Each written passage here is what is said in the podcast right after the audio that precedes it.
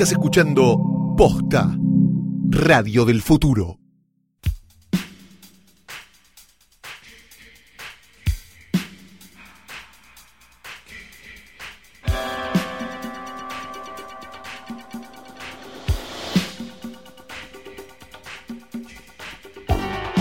Buenas tardes, buenas noches, buenos días o lo que sea que coincida con el momento en el que le diste play a esto que no es otra cosa que un nuevo episodio de Hoy tras Noche. Mi nombre es Fiorella Sargenti. Y mi nombre es Mónica Gonzaga y estoy viviendo un tórrido romance con Rosendo Fraga. Ay, sí, qué linda. qué Es mi pareja favorita del mundo del espectáculo. Sí, qué mujer bella. Qué mujer bella. Y él también es un señor muy, muy agradable. Él, no sé, pero cuando estaba estudiando en TEA nos dio una entrevista, lo que es un montón porque las entrevistas de TEA no son para ningún lado. así Pensó pendejas, ¿no? No, eso fue cuando fuimos a entrevistar a un músico de cierta banda que nos atendió en el cuarto de su casa, que era un, eh, una casa vieja, tipo arriba, en eh, a dos cuadras de once. ¿Un músico hoy preso? Me parece que está denunciado, no preso. Ah, bueno, bien, No, no, no es de Es los un presos. montón, Flor. Es de, de- debe aparecer en algún blog, Bien. estoy casi segura, pero no, Hay un blog con su nombre y la palabra denuncia antes. Estoy casi segura de que sí. Y una compañera que no entendía mucho nada, cuando él nos dijo, ¿se quieren sentar en la cama? Dijo, sí, ay, es peludita. Y toca la, el acolchado. Sí, el sí, sí, no, acolchado. no, claro, claro, claro, Que era de peluche. Solo ya Qué con lindo. eso igual estoy tirando como alguna pista. Bueno, eh, Entonces ¿qué el amigo a del que está preso. No, pero andaba cerca, era como de familia parecida, pero no ah, era. bien, bien, bien, bien. No era, pero era Ya lo voy a sacar, ¿eh? Yo de acá que termine el capítulo lo saco, seguro. Se cruzaban en festivales, ponele. Eh... Este, ¿Estar una banda con nombre de mujer? No, Ah.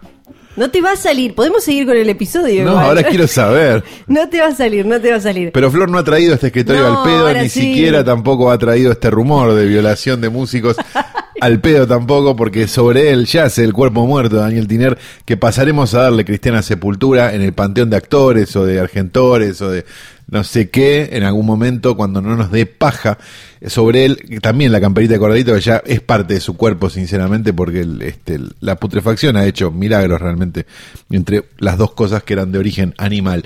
Al lado de ello, de él, una cámara de televisión y una foto que explica por qué Daniel está este, fallecido de esta manera. Sí. Está Rita Hayworth con y sin perspectiva de género.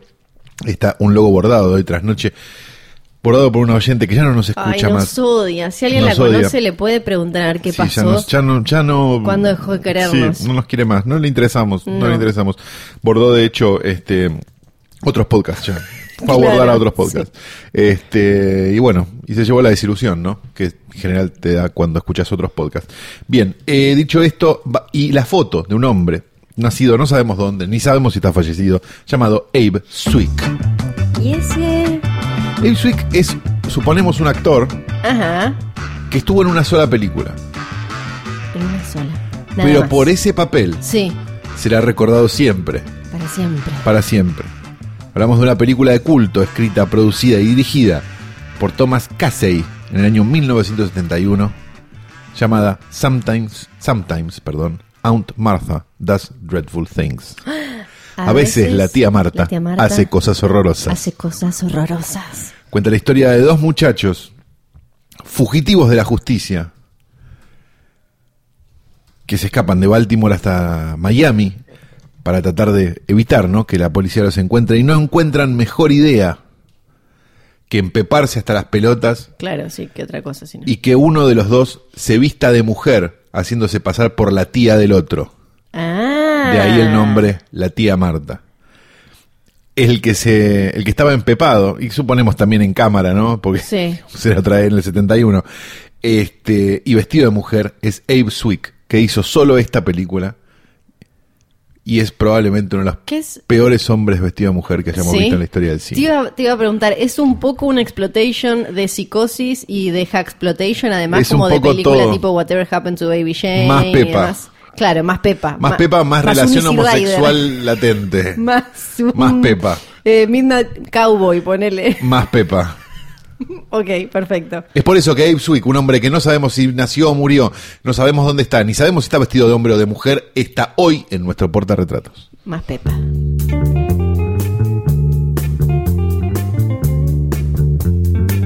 Esta semana tenemos una película de la que teníamos muchas ganas de hablar, que además vimos con un montón de trasnochiters que se portaron muy bien. Con oyentas y oyentos, ¿no?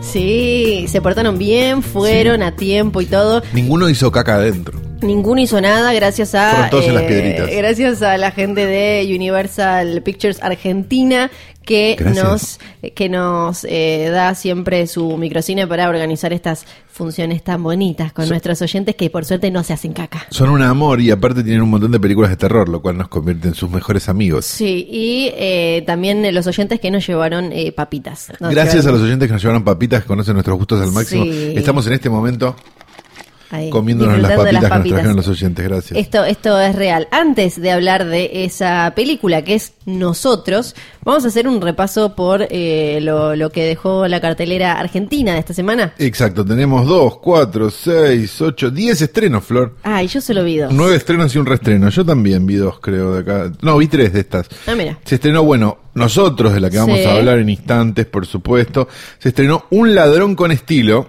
Sí, eh, o una- El viejo y la pistola. Sí, que es real el nombre. ¿Por qué hay nombres que en español no dan bien? Pero The Old Man and the Gun, el título tiene mucho más que ver con lo que es y lo que significa la película, que ya está dando vueltas desde hace rato porque es de 2018.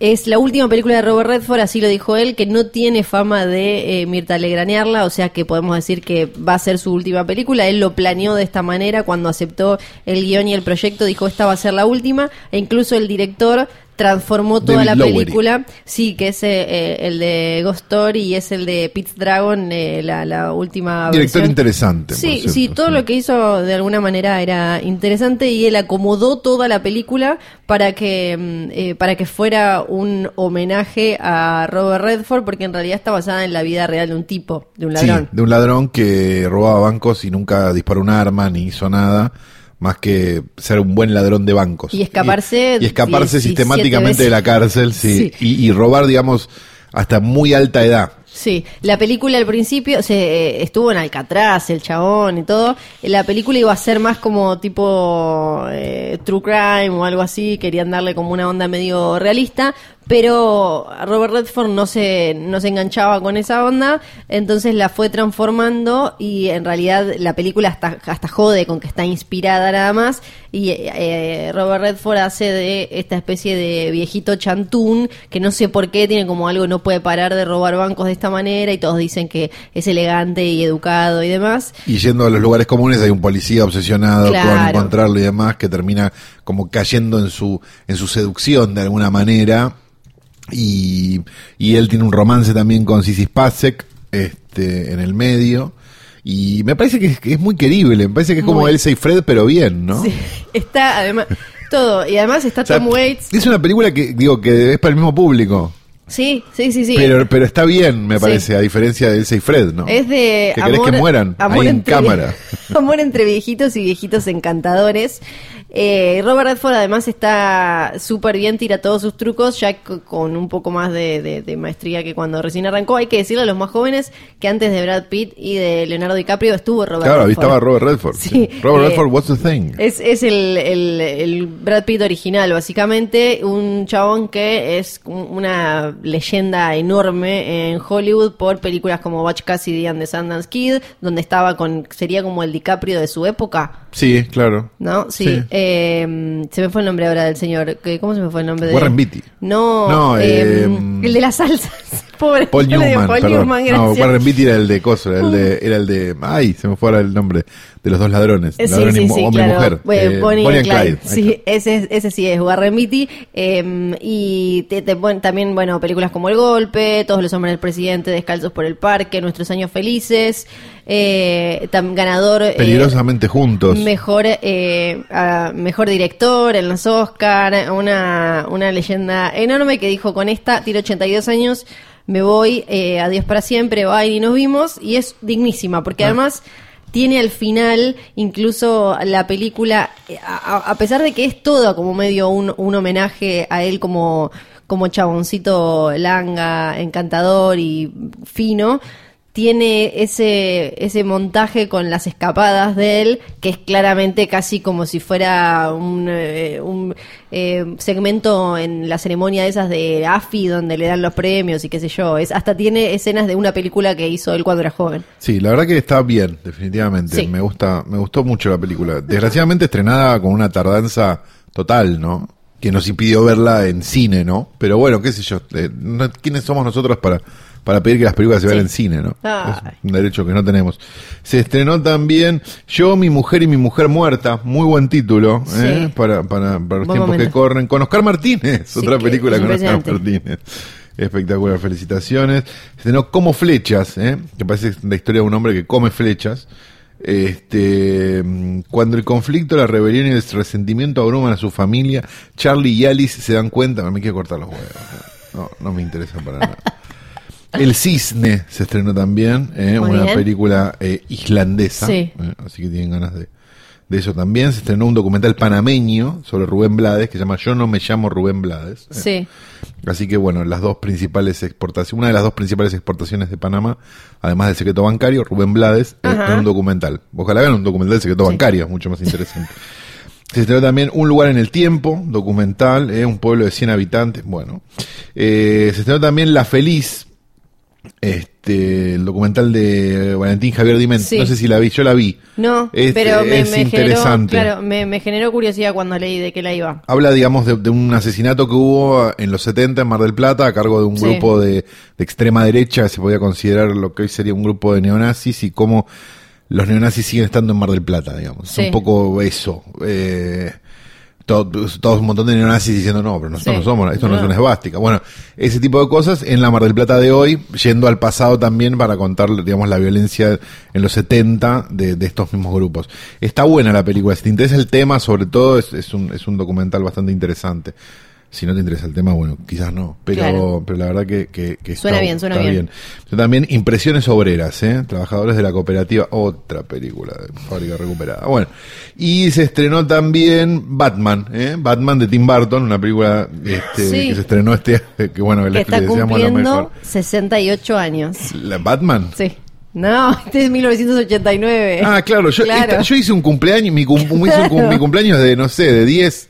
Ahora sí, Sí. sea, la cuenta más o menos, de puede 11. ser. Le, llevé a mis compañeritos a ver Batman. Mira, en Megrano 1, 2 y 3. Sí. ¿Eh? Yo, a mí no me, no la, yo no la vi en el cine, no llegué a esa. Sí, Pero- era, estaba bien, era medio aburrida cuando tenés, cuando tenés 10 años, la verdad, un poco larga.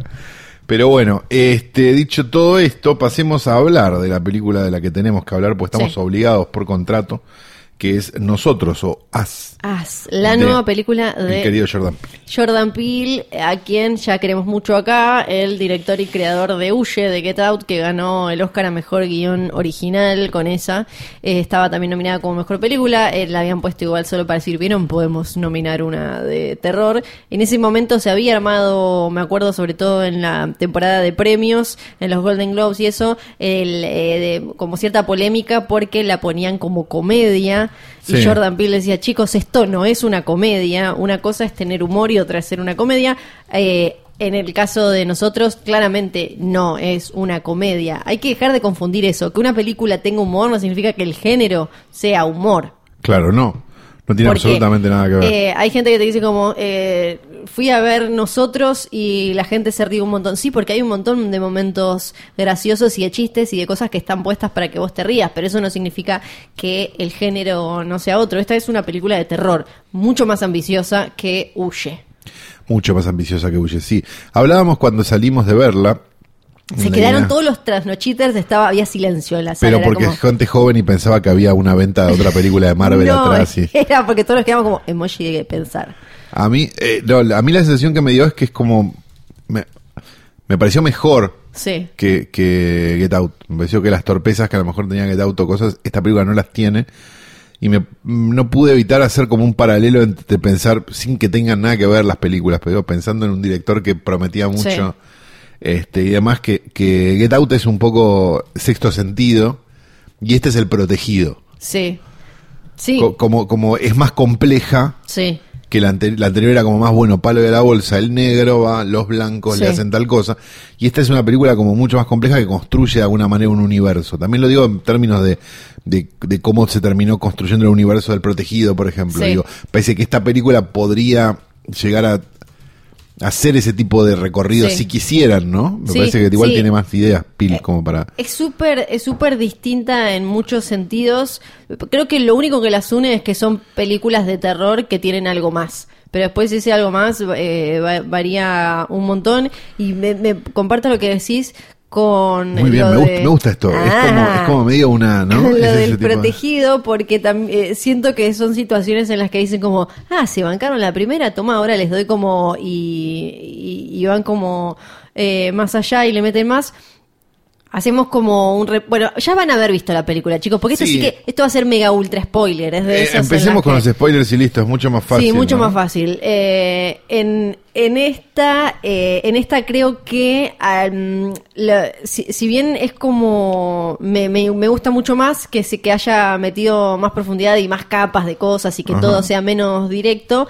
A mí me parece que eh, por- en algunos momentos Jordan Peele termina un poco pisando el hilito que él mismo dejó en este laberinto eh, que arma eh, súper demente. ¿Con Me- qué? Me, me parece que no termina siendo tan, tan redonda como Huye, que en cierto punto era bastante simple una vez que, que, que- que la, la terminaba. En cambio, esta tiene, tiene como una dimensión. Creo que a veces eh, en, en esta Jordan Peele termina pisando el hilito que él nos deja en, en este laberinto que construye super mega demente, que quizás tiene que ver con que él es el, el de la idea original, el guionista, el productor y el director, y que quizás a veces con alguien más eh, podés terminar puliendo un poquito, sobre todo al final que tiene como como dos finales, más o menos. Me- pero igual me, encantó, me parece que sí es de, de esas películas que hay que ver más de una vez y que eh, sirve, funciona, a diferencia de otras de, de este último terror que nos gustan mucho, esta funciona en el nivel básico como una película de, de supervivencia y de invasión del hogar, tipo Los Extraños y mil Sí, más. mucho la, con Los la- la- la primera de la purga, de la noche de la expiación. Y a la vez eh, va mucho más allá, obvio, porque tiene, o sea, desde lo, lo temático se mete con el miedo al otro, pero a la vez la, la inseguridad y el temor con uno mismo y el, el, el privilegio y cuando olvidarse eh, ese privilegio que uno tiene. Hay como 10 mil millones de cosas para hablar. Lo que me hizo un poco de ruido es el, el momento, la frase cuando intenta linkearlo directamente con el ser americanos. Viste que dice... Sí, a, a mí, a mí eso... Esa parte no la terminé de, de- de entender. Yo, a ver, yo eh, no estoy muy de acuerdo con lo que decís. Para mí no, Ah. se, no se pisa tanto. Me parece que, está, que es bastante sólida la película. Sí tiene dos finales, eso sí es verdad. Tiene un final posible y un final para que funcione. Digamos, Sí. me parece que las dos cosas... Era obvio Sí. el segundo final. Pero viste que hay que explicarlo muchas Sí. veces. Digo, pasa con, no sé, con eh, Hereditary, ponele. Ajá. Que sí, ya sé. Pero bueno, hay que contarlo. Entonces, Sí. en general, probablemente lo- los, los detractores, si es que esta película tiene, caigan con esta idea de, de, bueno. Lo que sí me gusta es que cuando... todo. eh, Eso te iba a decir, que pero, pero no termina de estar sobreexplicada tampoco. Te quedas con un montón de preguntas. Ah, sí, no, no. Para mí sí. ¿Qué Para mí sí. Para mí sí. De, hay como hay un montón de misterios todavía alrededor de estos chabones de rojo, de dónde salieron. No, bueno, pero eso, es por lo- eso, pero eso me parece que es lo que decíamos antes de creación del universo. Sí, sí, sí, sí, O sea, obvio. bueno, se podría, se podría saciar ese conocimiento Pero- con, con otras películas, digamos, pero En pero una sí película- esta historia está cerrada. Sí, en una película de terror, no de autor, porque Jordan Peele ya lo, lo consideran de, de esa manera, a- agregarían cinco minutos al final que te, que te explican en un flashback por qué los tipos dejaron eh, a- abandonados ahí abajo, por qué conejos, por qué tipo, eh, en un flashback, viste, que te, te- te explican todo y te dejan abierto para una secuela. Sí, o, o no, digo, simplemente abrir un universo para hinchar los huevos, Sí. que, que no está mal. Me parece también que la película no es una película racial desde ningún punto de No, vista. eso está buenísimo. Que eso, Sí. eh, digo, to- estuvieron todos championing para que sea una película racial, para que, no, bueno, porque no sé qué. Y no tiene una puta lectura que le puedas hacer, Sí. porque digo, le podría haber pasado a una familia blanca, de Sí. hecho... Le pasa a una familia blanca lo Pero mismo. para mí además es perder de, de- perder eh, de vista que el statement, la declaración política de Jordan Peele en cuanto a lo racial en esta película es poner una familia negra como protagonista sin que la película sea sobre raza. No, exacto, digo, y que en ningún momento haya un guiño de nada y no sea necesario No. y demás. Me parece que ahí es donde Jordan Peele me parece que es un director mucho más fino que Spike Lee, digamos, Sí. ¿no? O sea, como, como, como, ah, mira, hizo una película Sí. donde sucede que los protagonistas son negros. Si vos lo estás viendo como algo racial, es porque a vos, vos sos un racista Sí. que no tolera una película Sí. protagonizada por negros. Pero en realidad, Claro, él lo que, lo que dijo es, yo quería además, en- entre todas la- la- las influencias y las cosas que quería hacer, que dijo con As, es, quería ver una historia protagonizada por una familia negra yendo a la playa, ponele. Claro, Claro. porque las películas protagonizadas por comunidad negra son o para, para la misma comunidad, o sea, de consumo interno, Sí, como las comedias que, que que acá van ni siquiera sí. se estrenan porque de- supuestamente no van a vender, o son raciales, o son de Hidden Figures, son sobre, son Claro. Green Book, son sobre el tema. son sobre blancos que explican a los negros Sí, cómo hacer bien las cosas. 12 años de esclavitud y demás. Sí. Lo que él dijo es que quería hacer una película, contar una historia en la que la, la familia negra fue- fuera protagonista y tuvieran una casa de veraneo, compraran un bote y le justo y les pasara esta cosa horrenda que como decís vos le pasó a todos los otros porque al final esto del mameluco rojo salieron a agarrar a todos. se venían cargando un montón de gente. Me parece también que en esa creación de universo también tiene como cosas bastante icónicas, algo que hablabas Sí. vos después de la salida, digamos, Sí. que me parecía como que, que, que sí que es interesante, digo, como esta idea medio de Candyman, de, viste, bueno, hay una regla o hay, bueno, en este caso un vestuario, lo que el Sí. mameluco rojo y demás, que me parece que, que le puede mm, recontrasumar a la larga. Sí, la- si la- es que eventualmente esto se va a convertir en que dudo igual, de verdad, espero que, espero sinceramente que no, pero, pero hay algo como, bueno, mira, te podemos construir todo esto. Para mí eh, se nota, eh, en Jordan Peele se nota que al chabón, que el chabón es un estudioso del género, además de que le gusta, primero por, por esto de tratar de generar eh, imágenes icónicas, que es súper clásico del terror, de ya el mameluco rojo y las tijeras, cómo son las tijeras. Mm. Bueno, el anterior el montón de- tecito, ¿no?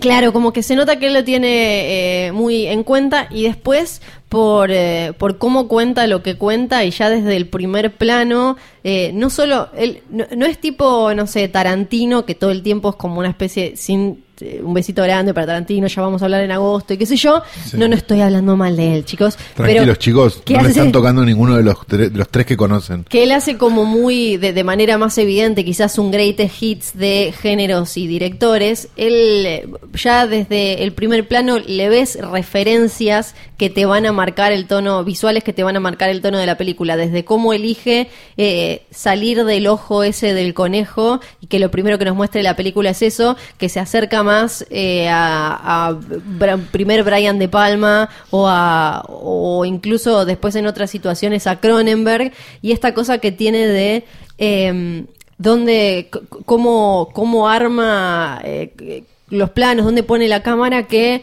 nos muestra lo que nos muestra de determinada manera para generar eh, suspenso y tensión sin caer en el eh, sobresalto fácil o eso. Creo que no tiene... No, no, no- no tiene. no tiene sobresaltos, No. de hecho, no. Es No, no, una no. película bien construida, no necesita Desde cuando sobresaltos. está ella chiquita mirando a los padres hasta, no sé, 10 mil millones de giladas de cómo te va de, eh, mostrando y te va contando la, la historia, que creo que es mucho más fino de lo que quizás eh, por ahora se le da méritos. Como que creo que a veces se le resalta mucho las historias que cuenta y no tanto cómo lo cuenta visualmente. Sí, y también esta idea de poder despegarse, digamos, de esa idea del African American Horror, ¿no? Me Sí. parece que, que si bien este, quizás huye, sí lo tiene, digamos, si Huye tiene como un, un diálogo muy grande con, no sé, La Noche de los Muertos Vivos, digo, o, o- o ese tipo de cosas, me parece que si bien esta película la podríamos considerar prima de, no sé, de People Under the Stairs, por ejemplo, digo, porque, Sí, sí, porque sí, claro. tiene como esa misma idea de alguien que está viviendo encerrado en un lugar, digamos, eso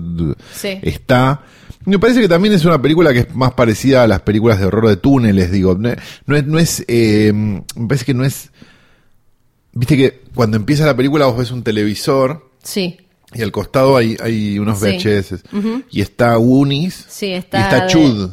Sí, está de, de Right Stuff, ¿no? Creo que sí. Sí. Pero está Chud, que me Sí. parece súper importante, porque, porque es justamente lo que, o sea, esta gente que vive, no sé qué, no sé cuánto, en sí toma un poco del elemento de Chud Sí, como para, como para, este, construir esta película. Entonces, digo, me parece lindo esto de, de blanquear la referencia ya desde el principio, a pesar de que vos no tenés Sí. ni puta idea, solo viste unas placas que te hablan de algo de unos túneles, qué sé yo, pero que, que de hecho no, no aparecen hasta, o sea, es como una referencia medio extraña, porque digo, no podrían ni siquiera estar al principio la placa explicando y la Sí. película eh, convertirse en lo mismo, porque a medida que se va, mm, este, parece que tiene como una cosa que decís, ah, es este, es de Strangers, ¿viste? Sí. Cuando hay una gente ahí afuera, no sé qué, y cuando entran es más Funny Games, ¿no? La de Sí. Haneke, digo, es como,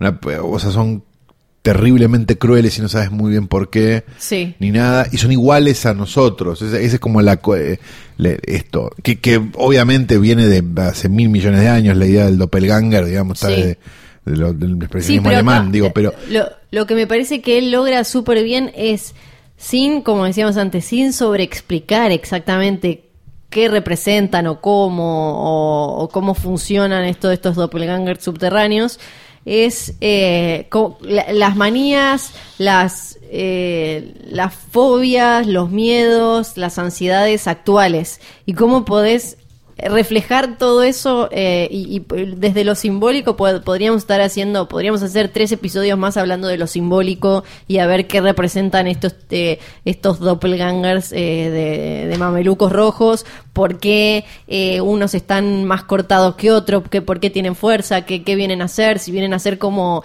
la parte que a uno le da vergüenza de uno o la que uno no deja explotar o es como me parece súper interesante y que le, vos le podés tirar a esos doppelgangers eh, habla habla como habla tanto del director como de vos que la estás mirando seguro, y un beso grande a los progresistas que van a seguir tratando de encontrar una forma de que esta sea una película racial y no lo es.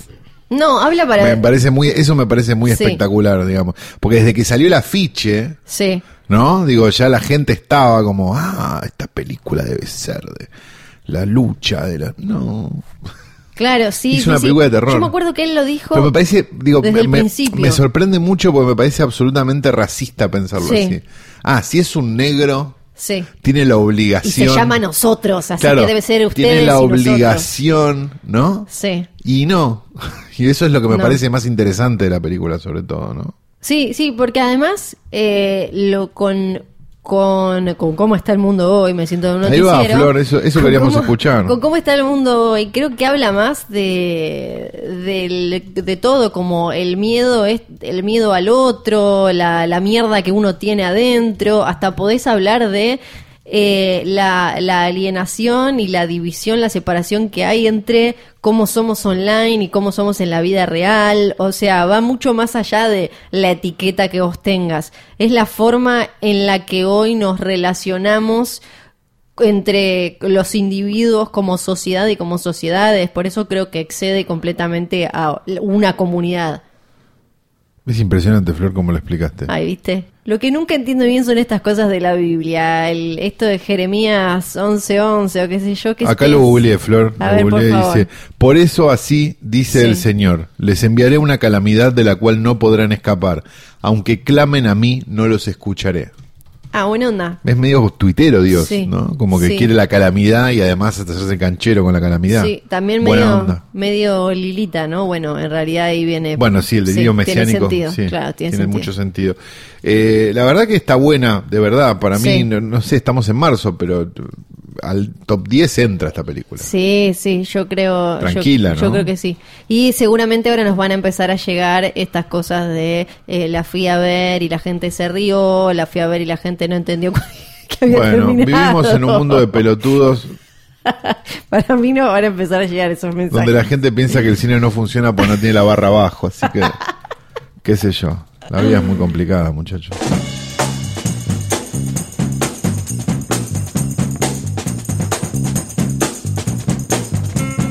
Martino Choteco, el hombre que amansa caballos hablándole al oído, llegará en marzo a la provincia, donde brindará una clínica. Además, su objetivo principal es internarse en el bosque fueguino para domar un caballo salvaje en el fin del mundo, encuentro que quedará plasmado en una película. El domador de caballos más famoso llega a Tierra del Fuego y ya un tipo que no es de la isla es más famoso que Fiorella Sargenti. No, no, no. y fue no. hace dos años esto. No. Pero, pero, ay, por favor. Bueno, a mí no me importa nada, no me importa. Y como la semana pasada estuvimos hablando de eh, la, del pleito que hubo entre el señor Steven Spielberg Ay, sí. y todo Netflix, hoy vamos a hablar de la más candente actualidad. Si estás escuchando esto en tiempo y forma, porque viste que después, eh, esta semana me llegaron un montón de mensajes de me enganché con hoy tras noche, estoy escuchando episodios de 2017. Claro. Bueno, si lo Bueno, escuchás no en sé, 2022, negro. no sé, no vas, ya está. Yo no sé si pienso lo mismo ya. Claro, ya no, no, no, no lo sé. Pero esta semana algo que sucedió en este universo es que Disney terminó comprando Fox. Sí. Y cuando digo Fox, digo eh, todo. La tele, la- lo- los canales de lo que sea, Sí. las películas, todo. Los Simpson. Acá- exacto. Ahora vos entrás en TheWaltDisneyCompany.com y tenés una foto, esto es real, de Mickey en fantasía, de Avatar, de Bart Simpson, de Frozen, de Tony Stark y eh, así. Ajá. Sí, entonces, esto era, es algo que de alguna manera habíamos empezado a comentar cuando arrancó a charlarse en 2017 porque eh, una, una venta y una fusión tan mega ultra gigante requiere un año de charlas en Estados Unidos con reglas, Senado, votando, no sé, esto y el otro. Claro, porque en realidad no está bueno que una sola compañía Exacto. sea la dueña de todo. Exacto, igual A menos que sea Argentina, ¿no? Finalmente, después de un montón de charlas, terminó quedándose Disney con eh, Fox y como siempre pasa en estas cosas, en un primer momento el año pasado habían dicho en octubre, creo, un montón de cosas muy positivas, como no vamos a cerrar eh, la- la- la- las eh, ramas que hacen películas distintas, Me no imagino, vamos, sí. no vamos a echar gente. Ahora ya Como no eh, cerraron Touchstone y Hollywood Pictures cuando las compraron, ¿no? bueno, eh, ahora ya están Y New Line, creo, también. a aparecer. eh, esto salió en Variety hace una hora no más. Que van a, a cerrar la unidad Fox 2000, que Oh. hizo películas como Hidden Figures, Love Simon, The Hate You Give. No importa si te gustan o no esas películas. La cosa es que. Si no las hace Fox hoy, queda Warner y después las otras chiquitas para hacerlas, porque en general eh, Universal, ponele, no hace ese tipo de películas y así. Y lo que decimos siempre, cuanto menos menos cabezas y menos eh, gente haciendo cosas, todo va a ser más eh, parecido. Además, hay un montón de cosas que todavía están en danza, como por ejemplo, qué va a pasar con Fox Searchlight, que hacía películas como eh, las de Guillermo del Toro, que incluso tenía un arreglo con eh, Fox Searchlight para hacer películas eh, de estas que le gustan tanto a él, de, de terror, góticas y qué sé yo, qué va a pasar con todo eso, qué va a pasar con un montón de, mm, de cosas más. Además de que es la podemos la desaparición de uno de los grandes eh, estudios históricos y digo la desaparición porque eh, vi fotos eh, li- literalmente de la puerta del eh, lote que le van a le va, a alquilar a Disney y se lo queda Fox Corporation donde estaban cambiando la- la puerta, la- lo que dice la puerta, que decía 20th Century Fox, y ahora dice solo Fox. Por un lado se va a quedar Fox Corporation con, eh, con un montón de cosas como los canales de deportes, los canales de noticias y demás, y todo el resto se lo vende Fox News, a Disney. entonces no es de Disney. No pasa Fox News no es de Disney. Ah, ok. Eh, Fox Sports por lo menos en Estados Unidos tampoco, porque ahora después lo que pasa es que eso se tiene que derramar en todos los otros países, porque no es como, hay gente que en su tachismo lo comparaba como esto es como cuando Disney compró Pixar, Pixar o Marvel. No se parecen nada. Para empezar, Pixar tiene una edifi- un edificio No, en y San claro, y Francisco. Fox tiene como mil negocios corriendo en paralelo, no es que es como, No. ah, bueno, solo hacen películas. Solo, solo, solo pensando en la cantidad de empleados. Eh, Pixar es un edificio en San Francisco. Fox, acá tenemos entre tenemos los de la, la oficina de cine y tenemos las oficinas de, de los canales y no sé qué cantidad de empleados debe tener en Argentina. Imagínate de ahí en México. Entonces, en- para lo que compró, lo que compró, eh, de por para hacerlo bruto, lo que compró Disney de Fox es lo narrativo de alguna manera, Eh, no los productos periodísticos. No, creo que también compró productos periodísticos. Hay como un montón de detalles que... Uh, qué quilombo los Sí. que laburan acá, ¿no? Por ejemplo, No, que los- dicen, ¿vos qué quedaste? ¿Vos de qué sos? Sí. No, yo soy de Fox Life. Ah, a ver. Sí, sí, eh, posta. Por ejemplo, ahora son los dueños casi totales de Hulu, ¿viste? Cosas como, porque Hulu es, eh, era de, de- Fox no era la dueña completa, tienen también eh, FX, tienen, o sea que todas las series de FX que, que, que vemos ahora son de... Ah, bueno, también estaba Childish Gambino, está Donald Glover, cuando entras en de, Dona, eh, de Walt Disney Company.com aparece. Ellos compran, a la pregunta es, ellos compran Fox, ¿no? Lo compran como Sí. una cuestión de, de, de megalomanía, de vos quiero tener todos los medios yo, el ratón Mickey, o lo compran porque están construyendo este este streaming, por ejemplo, y no tienen una mierda que poner además de la campanita, campanita No, porque no lo van a, no lo van a mezclar. O sea, Ah, van a hacer dos negocios en paralelo. Uno para empezar no es full full de ellos, entonces ellos no podrían, deberían comprarlo todo si quisieran hacer lo que quieran, pero además ya habían aclarado y ya ellos tienen en realidad con qué llenar Disney Plus porque esta cosa que hacían antes de sentarse sobre las películas y vos durante un montón de años no tenías cómo conseguirlas y eso, ya habían dicho que iban a poner todos sus clásicos Claro, pero, en Disney pero no Plus deja más de ser. nuevas series. Yo entiendo, pero no Sí. deja de ser más que un estudio solo. Sí, Entonces la oferta es limitada. sí. Pues son solo Claro, películas de Disney. Ahora son dueños de Avatar, son dueños de Eso digo. Titanic, son dueños de todas las Star Wars, que antes las, la trilogía original estaba como una cosa rara. Ahora son dueños de, de todo eso. Eh, ahora son dueños de. mm, bueno. es- Yo quiero que llegue el momento donde terminen de siendo dueños de Garganta dueños Profunda, por ejemplo. Pues, pero eh, yo no Sería sé. espectacular. Habría que chequear porque quizás por algún en algún momento alguien compró por algo porque son dueños de Alien ahora, o sea que ahora podrías ver a Alien con el logo de Disney.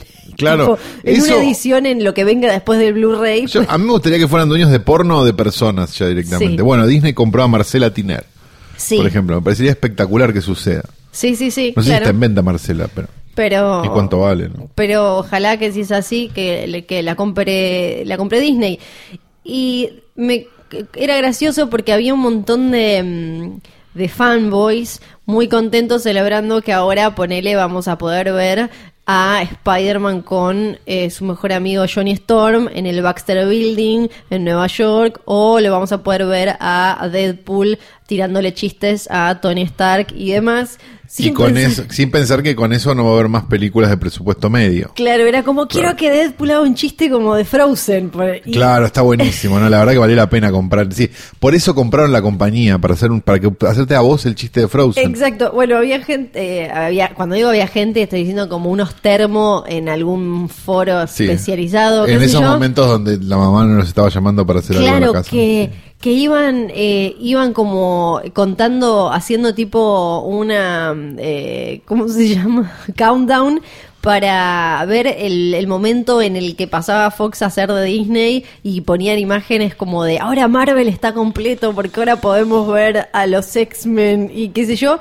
Y incluso algunos, Qué bueno, sí. algunos preocupados a ver con qué va a pasar con la película que se estrena de X-Men este año y con ese universo de X-Men, que para colmo es una verga el universo actual X-Men que tenemos, ni siquiera es que estamos tratando de sostener eh, un, una, un, un universo piola ni, ni nada. Eh, a mí me parece una mierda realmente que Disney Sí. compre, compre Fox y que compre cualquier cosa, digo, pero no por Disney, sino por- simplemente porque es una empresa menos.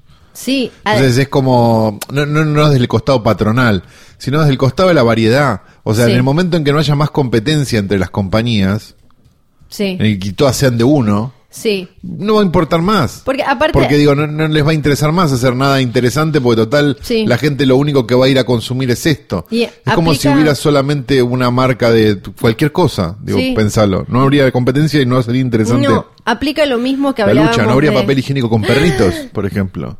¿Sin perritos? Si no hubiera, claro, si fuera toda la misma marca de papel higiénico, sería papel Sí. higiénico del Estado, por ejemplo. Sí. ¿No? Y es una gris con helvética, papel higiénico del Estado, el único Claro. papel higiénico que hay. Nada más. Y nadie competiría, nadie buscaría perritos doble hoja, Sí. este, no sé, o cosas realmente importantes como las que estamos viendo ahora, estos milagros que estamos viendo ahora, que son gracias a la competencia. Sí, es lo que hablábamos eh, la- la- el episodio pasado sobre Netflix. Viste que ahora Netflix, eh, ponele, saca el mes de, de prueba. Y obvio, porque cuanto más poder tengan estas empresas a la que nosotros les dedicamos como todas nuestras horas de ocio y demás, más van a poder dictar cómo es lo que se viene. Eso lo adelantamos en este podcast, dijimos, Sí. llega a ganar Roma más de un premio Sí. y lo primero que veas cuando, cuando prendes Netflix es una pija que hace el, el- el helicóptero, lo dijimos. Sí. Terminó pasando en forma de te sacamos el mes de prueba. Sí, sí. Está bien, había un montón de gente que vivía sobre el mes de prueba también. Sí, había Se sacaba como- un mail nuevo Sí. Sí, sí, sí. y no no era, eh, muy legal. De todas maneras es raro porque sacan el mes de prueba pero puedes tener cinco cuentas en paralelo. Sí, hay que no, Es no lo extraño. sabías, no lo sabías. No, pero digo, es extraño que, Sí. que, ah, no, el mes de prueba no, pero, pero todos los que, pero dáselo a la tía, a la tía Norma. Sí, Es raro. claro, y y no, sí. Y no me quiero poner igual acá como en Megatrosca, porque no- claramente Porque no, no lo somos. soy, no lo soy. Pero leía una nota de, no me acuerdo si era Forbes o Wall Street Ah, Journal. leía una nota de Forbes. Ella leía como Oh. si entendiera todo. Que hablaba de, de em, capitalismo alfa y de cómo también esto no solo afecta al, al cine, sino también a, a los mercados en general, poder hacer como estas mega, mega, mega ultra corporaciones que terminan manejando todo. Y es verdad, no solo, o sea, ahora estamos hablando de películas y series y qué sé yo, pero eh, eh, es un precedente zarpado para la, la- la- la forma de vida capitalista moderna. Probablemente dentro de unos años, cuando estemos viviendo en Idiocracy, nos demos cuenta que Sí, quizás tuvo que ver que Fox compra, que, que Disney comprara Fox. quizás todo Es medio como el, como el poema de Linkowski, ¿no? Sí, ¿No? Eh, no, Bueno, ok. me parece que no. Lo intenté.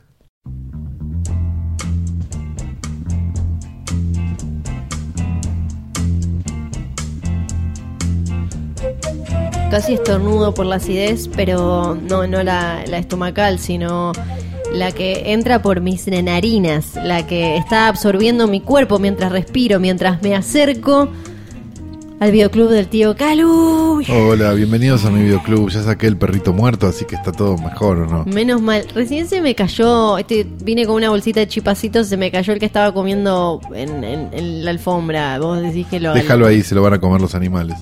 Los elementos. Ah, perfecto. También se te cayeron las cejas, Flor, cuando entraste. Era eso, yo Debe sentía algo raro sí. en la cara. Eh, bien, hola, bienvenidos a mi videoclub. Voy a recomendar una película que vi este, en su momento y que volví a ver hace poco y me hizo muy feliz volver a ver. Es una de las películas quizás no menores, pero, pero de las menos famosas o digamos al lado de las más famosas. Este, una película menor. ¿Se entiende más o menos lo que no estoy es tan famosa como otras que son más famosas. Exacto, no es tan famosa como M el vampiro negro, no es tan famosa como Metrópolis de Fritz Sí. Lang, pero vamos a hablar de una película del periodo americano de Fritz Lang que es de 1944 y se llama La mujer en el del cuadro o. The Woman in the Window. Sí. Eh, no sé si la viste. Pero es una No. película, un film noir hermoso, Sí. que cuenta la historia de un hombre, un, pro- un profesor como muy prestigioso, que la mujer y los hijos se van este por el fin de semana y demás, y él se va a un gentleman club de estos donde los viejos fuman habano y toman whisky, no Sí. sé qué, y tiene un encuentro fortuito con una mujer con la cual no tiene un romance, pero sí termina este muy muy embrollado. Sería como una especie de, de after hours, Sí. si querés pensarlo así, pero de 1944. Ok. Este funciona muy bien, tiene un recurso al final que a todas luces es una porquería porque porque es algo que nos enseñaron que no iba, pero en esta película queda muy bien, así que este si tienen ganas de meterse en un cine que, que les es totalmente ajeno, una película Sí. que tiene 70 años, este, 70 y largos años, 78 años. Este, busquen La mujer en el cuadro. La consigo fácil. Sí, está, está por ahí para, para bajar fácilmente. De hecho, hay como una gran cantidad de, de film noir y de cine B Ajá. que está apareciendo. El cine B bien entendido, ¿no? No, Sí. no, yo digo cine B lo que quiero. No, el cine B de verdad, ¿no? Las Ok. películas no era 5, Sí. este, del 40 y eso, Bien. este, que está dando vueltas y que, y que está en una calidad hermosa. Así que si tienen ganas de, de buscarla, la van a encontrar y la van a pasar muy, muy bien porque es totalmente entre- entretenida a pesar de ser una película en blanco y negro, muchachos. Dejo los chipacitos entonces. Sí, déjalos, ya se los, ya se la está comiendo, mira, ya, ya la está comiendo una ardilla.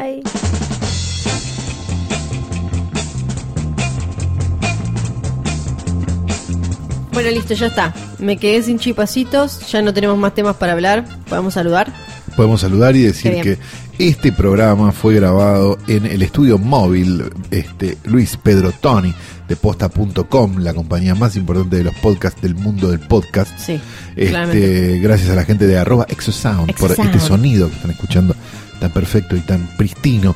Este, también tenemos que decir Johnny Nico Nico y John, también tenemos que decir el estudio Bebe Sanso Bebe Sanso. en el cual grabamos la semana pasada, a pesar de estar todavía con Sí. una, una serie de cosas temporales. Este, está casi terminado. Yo me, me subí una escalera y cosí un canutillo que estaba. Ah, estaba, descosido. ese estaba, sí, estaba Sí, medio. que lo había mandado en la foto y todo. Me subí una escalera y lo, lo cosí, pero me mareé porque, bueno, esto, viste, trabajar Ah, mirando para arriba es muy complicado. Este, ¿Qué más tenemos para decir? El posta offline finalmente es un hecho. Sí, Así que las entradas están en venta en eh, tuentrada.com. ¿eh? Sí. Así que vayan y la mía, mía, la mía. la tu, tu entrada, sí, Sí, la entrada de flor.com. Sí, este, búsquenlo y lo y lo van a encontrar fácilmente. Ahí está el line up, lo van a ir dando, ya están los early birds ahora, ¿eh? Sí. así que se, se sabe que va a ser un papelón, pero no sabe quién va a estar. Después se va a revelar quién va a ser el papelón. No sabe todavía el nivel de Claro, exactamente. Dicho todo esto, nos retiramos hasta la semana que viene. Mi nombre es Mónica Gonzaga. Qué bella mujer. Yo soy Fidel Sargent.